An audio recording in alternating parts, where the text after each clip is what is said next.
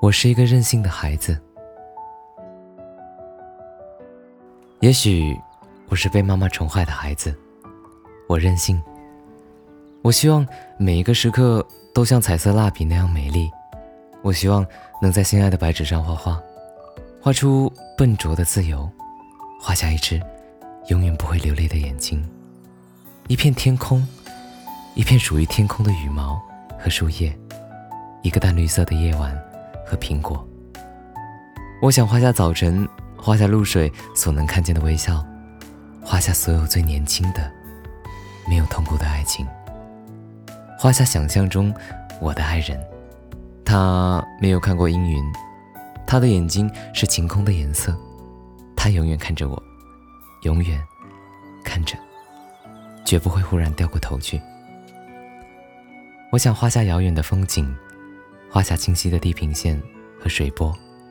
画下许许多多快乐的小河，画下丘陵，长满淡淡的绒毛，我让它们挨得很近，让它们相爱，让每一个默许，每一阵静静的春天的激动，都成为一朵小花的生日。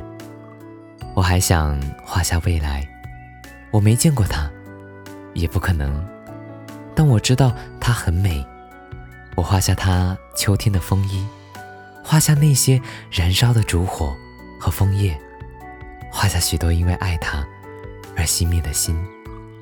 画下婚礼，画下一个个早早醒来的节日，上面贴着玻璃糖纸和北方童话的插图。我是一个任性的孩子，我想涂去一切不幸，我想在大地上画满窗子，让所有习惯黑暗的眼睛都习惯光明。我想画下风，画下一架比一架更高的山岭，画下东方民族的渴望，画下大海无边无际愉快的声音。最后，在直角上，我还想画下自己，画下一只树熊，它坐在维多利亚深色的丛林里，坐在安安静静的树枝上，发愣。他没有家。